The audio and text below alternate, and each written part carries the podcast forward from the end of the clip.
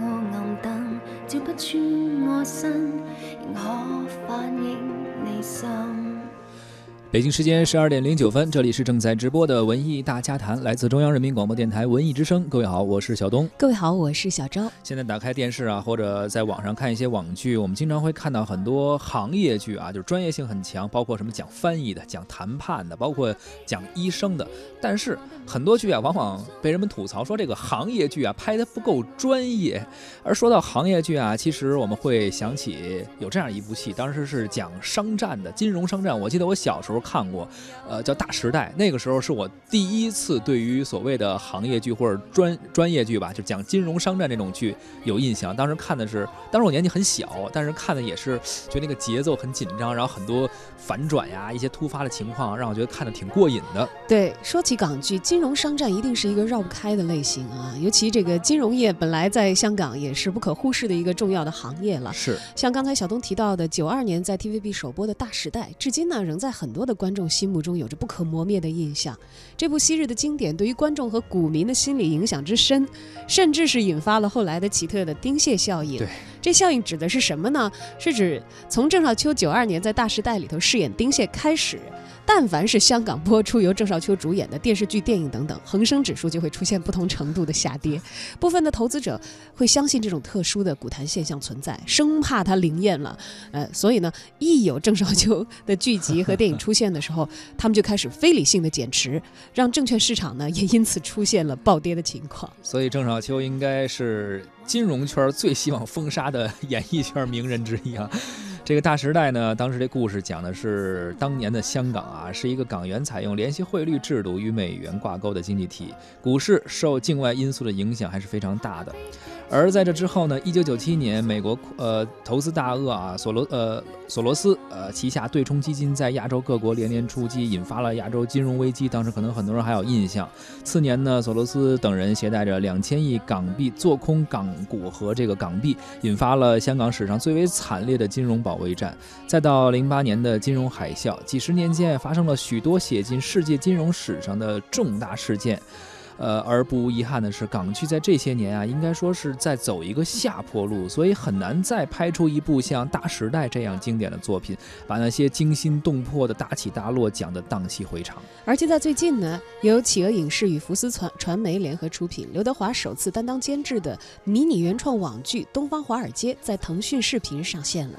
这部剧集呢，由黄国强执导，吴镇宇、张孝全以及于南联合出演，以每周四的二十点更新一集的节奏播出。目前已经上线了四集，在豆瓣也收获了八点二分的高分好评。这更新的频率已经有点像美剧看起来，一周就一集，挺让人这个抓心挠肺的哈。要是喜欢看的话，这个剧呢是以东南亚金融市场为背景，讲述了发生在金融中心高云城的商战故事啊。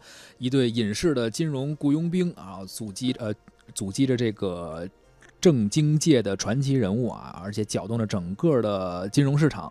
这高云城呢是虚拟出来的，但是观众呢却非常自然地把它带入到香港这座亚洲的金融中心城市。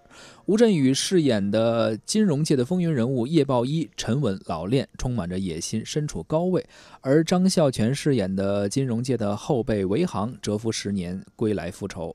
还有于南所诠释的证监会的高级经理，则是精明干练，游走于黑。黑白之间，在剧中呢有二十年的金融历史，同时也描述了普通人在金融市场的生存状态。在此之前，聚焦金融商战类的题材已经可以说是在影视市场断档许久了。是今天的节目呢，我们就来聊一聊这部金融商战类别的迷你网剧《东方华尔街》。不知道您是否已经观看过了，又是否对这类题材的剧集有兴趣？都欢迎在节目直播过程当中参与我们的互动。发送语音或者文字留言到文艺之声微信的朋友们，有机会获得我们赠出的包场观看电影的电影票。六月十七号的周日十三点，卢米埃北京龙湖 IMAX 影城文艺之声观影团推出《侏罗纪世界二》的包场观影活动。发送您的姓名加上电话加上《侏罗纪世界二》到文艺之声的微信公众号，就可以参与抢票报名。越美丽的东西，我越不可碰。一次再重演，这么繁嚣城中，没理由相恋可以没有暗涌。其实我再去爱惜你，又有何用？难道这次我抱紧你，未必落空？仍静候着你，说我别再用神，什么我都有。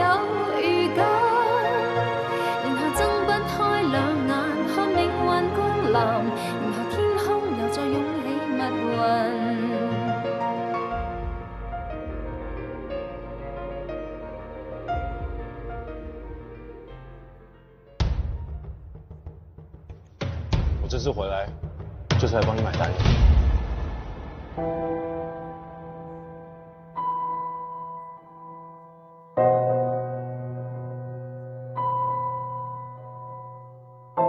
有权才能赚大钱。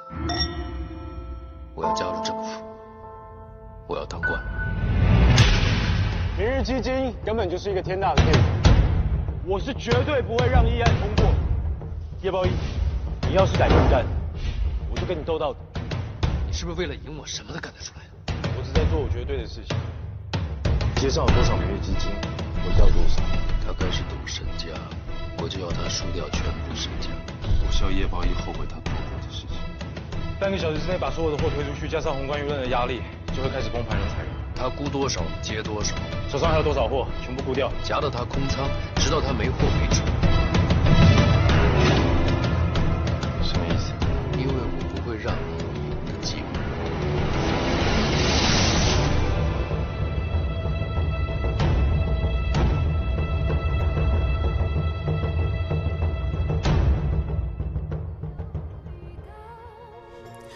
听到这段东方华尔街的片话，感觉哎还挺紧张的，节奏很紧凑。虽然也不知道讲的什么故事，但是听这个台词好像是什么，就是金融，就是股票啊，什么加仓啊什么之类的哈，比较专业。确实，这个金融商战类的剧啊，有一定的门槛儿。比如你像。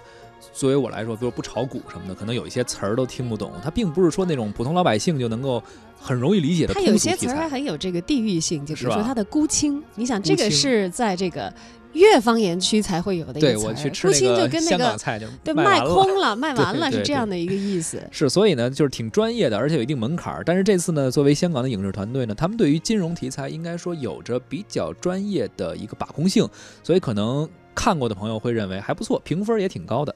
对于金融这个题材类别呢，东方华尔街的编导显然还是比较沉稳的啊，嗯阵脚并没有乱。嗯没有在剧情一开始就用大段的直白的一些背景来科普，也没有这个强行的要尬要给你交代一个什么样的背景，是，而是在第一集里呢，选择了三条时间线去交叉剪辑，用这样的叙事手法，把一九九七年、二零零八年和二零一八年这三个时间节点里的事件，呃，慢慢的展现给观众。但是它也是这个，呃，交叉剪辑嘛，所以这个嗯时间是会跳的，是观众呢就不断的被快节奏带着走。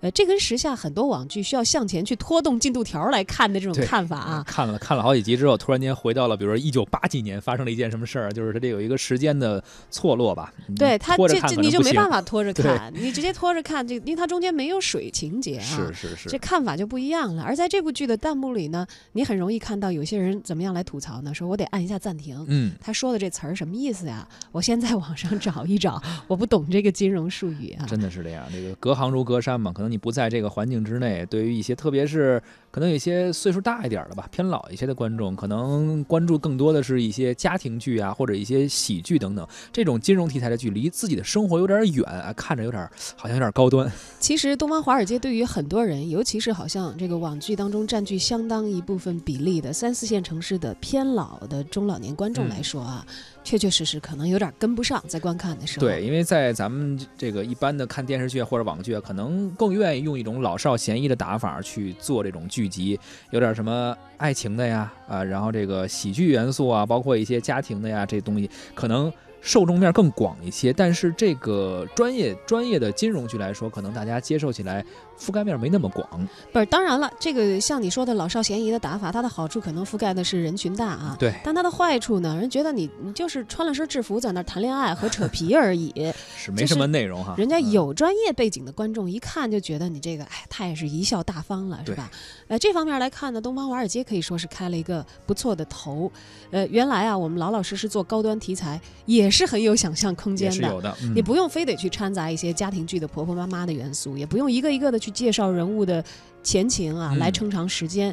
用五集的时间好好讲一个金融商战的故事，也可以很精彩。没错，其实呢，呃，美剧界的行行家里手啊，就是福斯，他们或许是决定呃《东方华尔街》这样风格的一个来源。刚才也说了，出品方是包括腾讯，包括福斯。福斯高层就曾经很坚定的说，说美剧啊都有试播集，而我们的《东方华尔街》也不会只有这一季。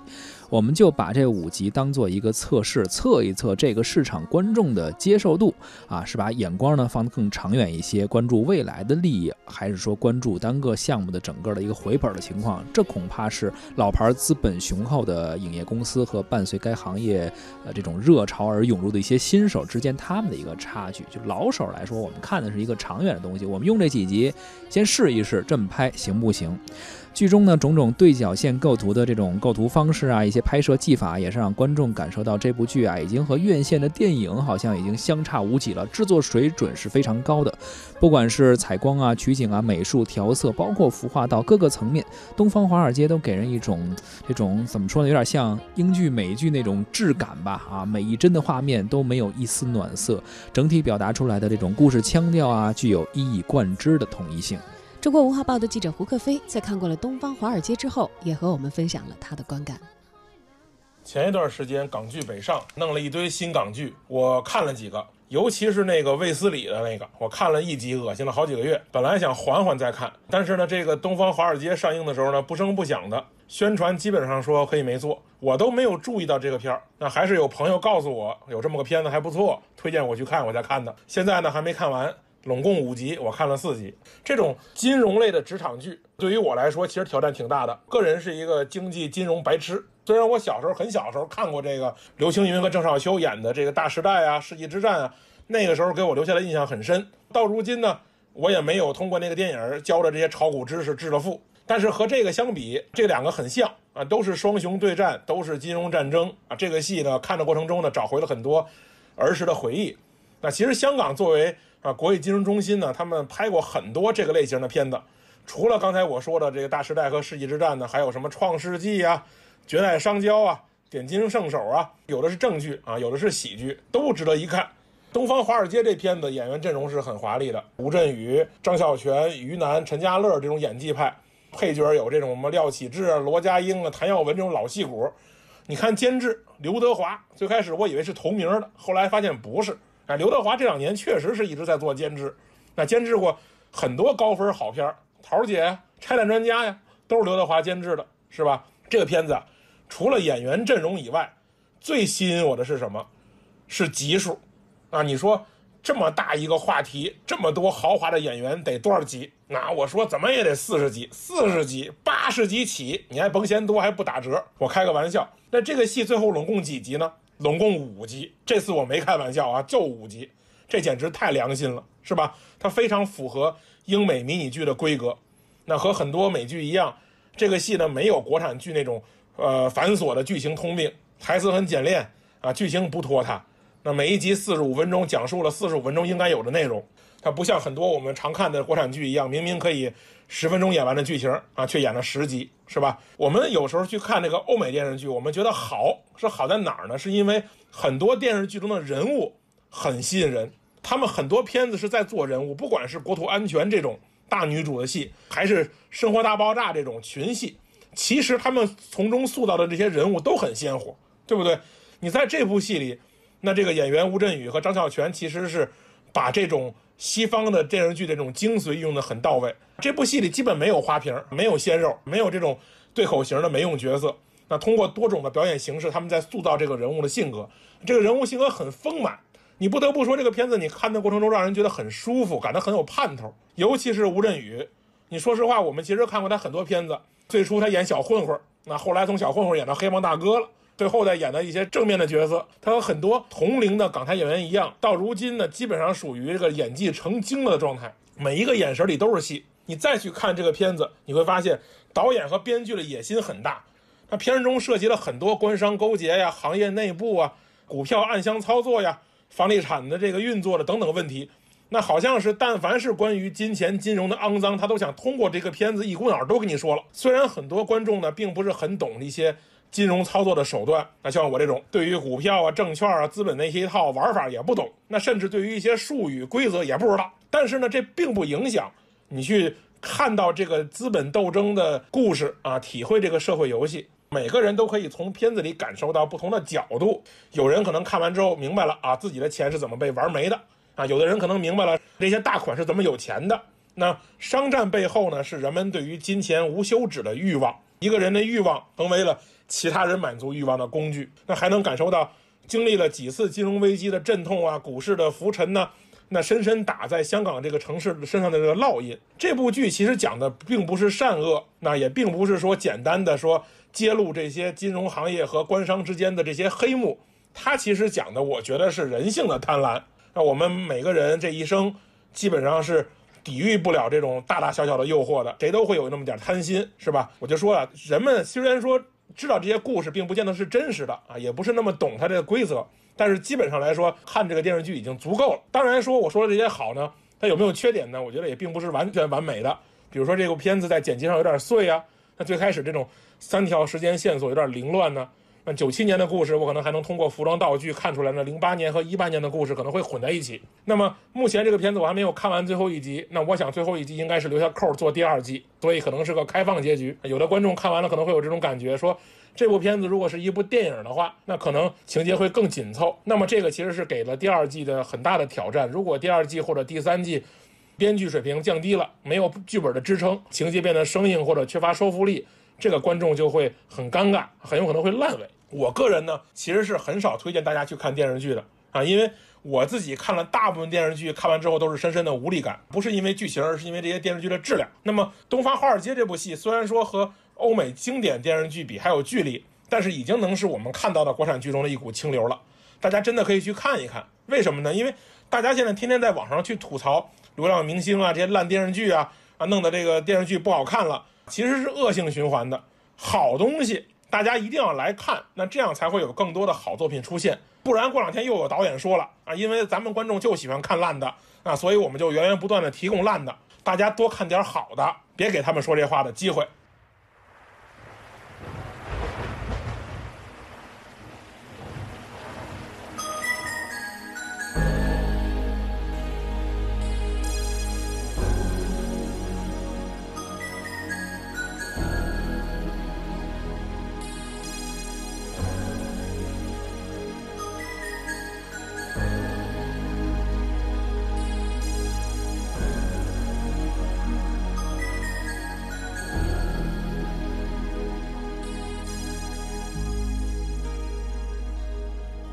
巨浪卷起千堆雪，日静问世间可有情永在？冷暖岁月里几串旧爱未忘，谁会令旧梦重现？故人火葬。巨浪翻起多少梦？段段落与歌总叫人意外。那个错或对，天也未会中错，才发现命运原是没法躲开。